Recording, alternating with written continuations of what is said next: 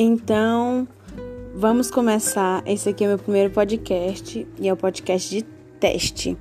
Então, oi, testando. Oi, eu tô só apenas testando. Enquanto tô testando isso, eu recebi um envelope da igreja, né, que é do dízimo. Entendeu? Aí ele tem uma leitura aqui bem massa. Aí eu vou ler para vocês.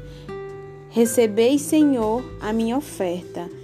Ela não é uma esmola, porque não sois mendigo não é apenas a contribuição, porque não precisais delas.